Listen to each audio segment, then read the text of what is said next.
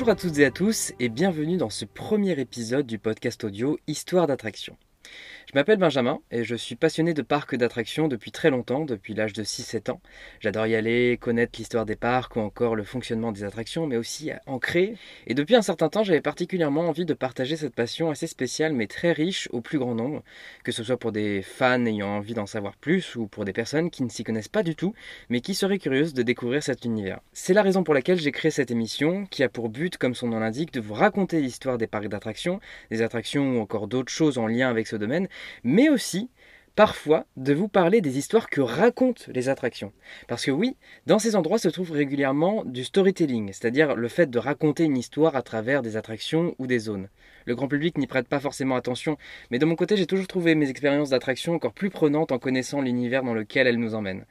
Alors, juste avant que l'épisode commence, je tiens à vous informer que même si je suis un professionnel dans le monde de l'audiovisuel, le podcast n'est pas ma spécialité. Et de ce fait, je ne fais ce projet que pendant mon temps libre en amateur. Il est donc un peu compliqué pour moi de m'imposer une régularité d'épisodes, mais je ferai au mieux pour que ça soit le cas, et ma priorité sera avant tout de vous proposer du contenu de qualité, adapté au plus grand nombre, pouvant vous permettre de rentrer dans l'univers que je vous raconte. J'espère que cette émission vous plaira et vous permettra d'en savoir plus pour raconter qui c'est, plein d'anecdotes qui occuperont vos moments dans les files d'attente. Et pour commencer l'aventure, je vous propose de partir à la découverte d'une attraction à l'histoire plutôt riche, qui malheureusement a disparu depuis quelques années, mais dont certaines traces sont toujours présentes, le Transdémonium. Ah, le Transdémonium. J'ai pu y passer des moments bien drôles avec des amis. Si cette attraction ne vous dit rien, il s'agit d'un train fantôme qui a ouvert ses portes pendant plus de 15 ans dans le célèbre parc gaulois, le parc Astérix. Même si son aventure s'est terminée en 2019, il y a beaucoup de choses à raconter sur cette attraction. Et pour cela, retournons au tout début du parc où elle séjournait.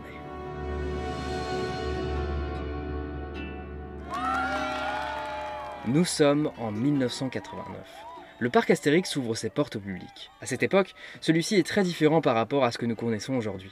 Même si la célèbre attraction Goudurix, avec ses 7 inversions, domine déjà le grand lac du parc, très peu de montagnes russes et des attractions actuelles sont arrivées à cette période. Néanmoins, plusieurs quartiers thématiques présents en 2022 font déjà leur apparition. La Gaule, avec le village d'Astérix, ou encore l'Empire romain sont de la partie. Mais s'il y a bien un quartier bien différent de l'univers du parc, c'est une zone qui prend forme sous le nom des rues de Paris, et qui portera au fil des années un nouveau nom à travers le temps. Cette zone ne fait pas référence aux aventures du célèbre Gaulois Astérix, mais rend hommage à l'histoire du pays où ce héros naît, la France, et ceux du Moyen Âge au début du XXe siècle. La partie moyenâgeuse, avec ses deux tours médiévales emblématiques, les tours amoureuses, met notamment en avant certains artisans français à l'ouverture du parc. Mais du coup, à part ça, quelle attraction basée sur cette époque pourrait-on y mettre? Le parc va alors penser à la création d'un train fantôme pour son ouverture, nommé l'Apocalypse. Basé sur l'histoire des terreurs de la population occidentale par des signes et prophéties annonçant la fin des temps à l'approche de l'an 1000, euh, l'attraction, bien que déjà installée, ne dure qu'extrêmement peu. Pour de multiples raisons, notamment par la capacité de visiteurs assez faible, l'attraction peine à ouvrir au public et se retire très rapidement après l'inauguration du parc. Celle-ci a duré si peu qu'il en est même très compliqué d'obtenir des informations sur Internet aujourd'hui. Mais s'il y a bien une trace que cette attraction laissera pendant de nombreuses années, c'est son entrée en forme de bouche de monstre que vous avez déjà peut-être vue et dont on reparlera plus tard.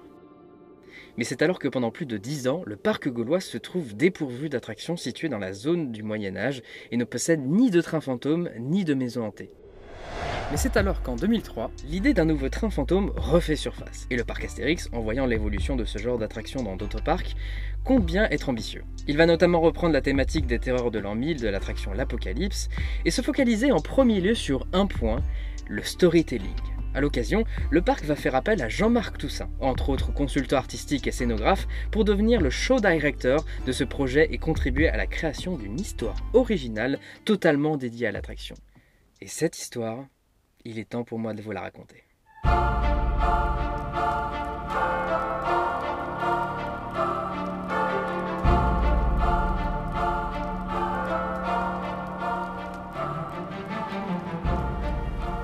L'an 1000 approche. Le peuple occidental vit sous la terreur d'une fin du monde imminente, provoquée par le sort de grands esprits et fantômes. Afin d'empêcher cette catastrophe, la baronne de Pléie demande à un grand alchimiste, Jean des Ténèbres, de créer un système de chariots fantômes situé dans une crypte où pourront se réfugier tous ces êtres qui menacent notre monde. Le but est ensuite d'approvisionner ces chariots en humains afin de leur faire peur le long d'un parcours hanté. Ainsi, esprits et fantômes seront satisfaits et retarderont progressivement la catastrophe. Jean des Ténèbres fonde alors ce système et celui-ci est baptisé le Transdémonium.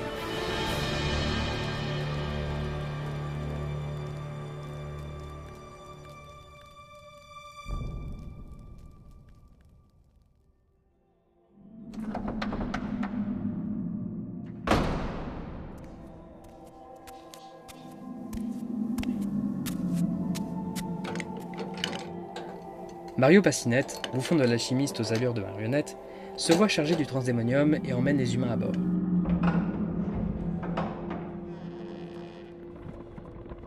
Il s'occupe de faire tourner les nombreux mécanismes permettant au chariot d'avancer.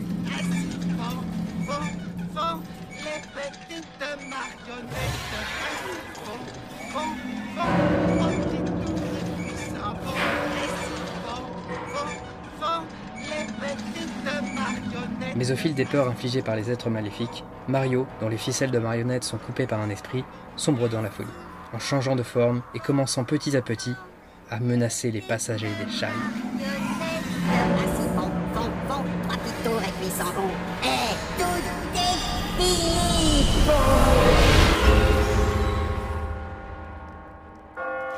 Heureusement, ces derniers parviennent à trouver une issue afin d'échapper au transdémonium, et Mario se retrouve emprisonné pour son comportement en tentant malgré tout d'effrayer ce qu'il peut derrière les barreaux. Je pense que vous avez compris, cette attraction s'appelle bel et bien le Transdémonium, et l'ambition de l'histoire est assez inédite pour le parc. Bien évidemment, dans l'esprit humoristique d'Astérix, on peut remarquer pas mal d'aspects décalés, comme la Baronne de Pays, ville où se situe le parc Astérix, ou encore Mario Passinette, qui euh, n'est pas si net. Voilà, voilà. Bon, mais sinon, comment donner vie à une telle histoire? Le parc va alors faire appel à une entreprise, la WGH Transportation Engineering, afin de construire des petites montagnes russes bien particulières, si bien que le terme de montagne russe employé pour le transdémonium est pas mal discuté, et je vous en parlerai plus tard. Mais avant de rentrer plus en détail, il est temps pour moi de faire un petit cours de roller coaster, ça veut dire montagne russe en anglais, pour les gens qui ne comprennent pas du tout son fonctionnement. Pour comprendre comment des montagnes russes fonctionnent, on va surtout se poser une principale question. Comment leurs trains font pour rouler pour une grande partie des cas, les trains exécutent le circuit notamment grâce à quelque chose de très simple, la gravité terrestre. C'est la raison pour laquelle le train est souvent emmené au début à un point culminant, soit par montée mécanique appelée lift, soit par système d'accélération sur rail appelé launch, afin d'effectuer une première grosse descente. cette descente, par la gravité, va donner de l'élan au train, lui permettant d'accomplir toutes les figures du circuit. Et c'est pour ça que non, vous avez extrêmement peu de chances de vous retrouver coincé dans un looping. Parce que tout est calculé afin que le train ait toujours assez de vitesse pour faire toutes les figures sans accroc. Et si je vous dis ça, eh ben, c'est parce que le Transdémonium est une grande exception. Les montagnes russes de l'attraction font partie d'une catégorie très spécifique généralement nommée les Powerhead Coasters. Contrairement à la plupart des roller coasters, cette catégorie possède des moteurs placés directement dans les trains, ce qui rend ces derniers autonomes sans dépendre forcément de la gravité ou d'un lift. Bien sûr, ce genre de montagne russe ne se fait que dans des attractions très familiales, où les figures ne sont pas vraiment très impressionnantes, contrairement à certaines, par exemple le goût du Rix. Mais par contre, le système est plus complexe que pour des roller coasters classiques, notamment par mesure de sécurité. Mais alors la question se pose, pourquoi avoir choisi ce genre d'exception? Eh bien pour pouvoir servir à l'histoire et toutes les différentes scènes de l'attraction. Le train peut alors accélérer, se stopper, réaccélérer, ralentir, à tous les endroits du circuit, sans dépendre des descentes, montées ou encore virages. Ce qui peut créer quelques surprises aux visiteurs.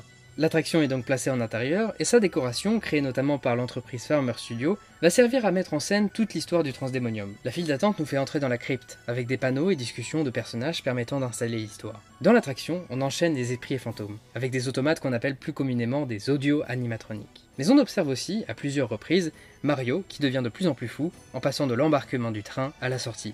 Et en parlant de sortie, elle se fait par la fameuse bouche de monstre créée pour l'Apocalypse, rendant alors hommage au premier train fantôme du parc.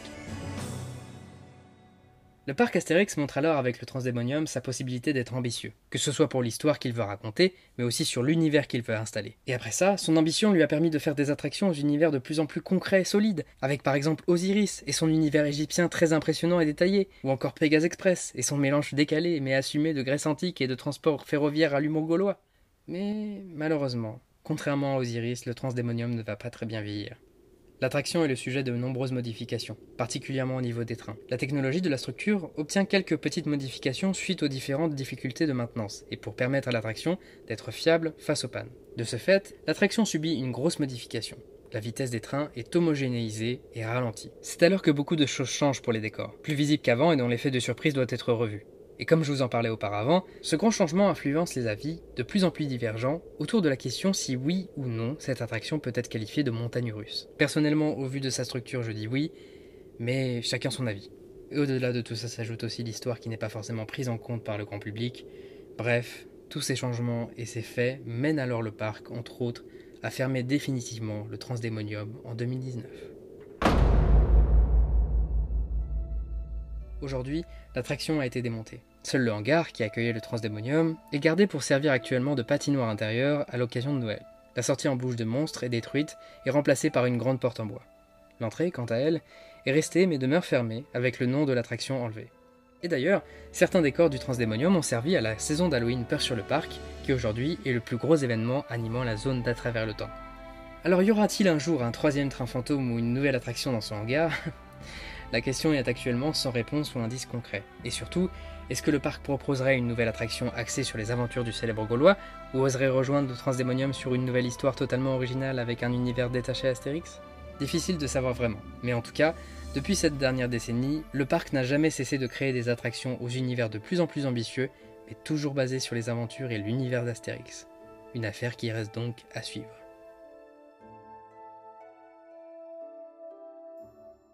C'est ainsi que s'achève ce tout premier épisode d'Histoire d'attraction. Je vous remercie beaucoup de l'avoir écouté, j'espère que ça vous a plu et que ça ne sera que le début d'une grande aventure. Si vous voulez être tenu au courant de la sortie des prochains épisodes, je vous invite bien sûr à vous abonner et à suivre Histoire d'attraction sur ses réseaux sociaux, en lien dans la description. Et si ça vous dit de soutenir ce projet, n'hésitez pas à le partager, ça serait un énorme coup de pouce. Et enfin, je profite de ce premier épisode pour remercier l'artiste All Night qui a adorablement accepté de faire le jingle d'intro de ce podcast. Allez, à bientôt pour de nouvelles aventures.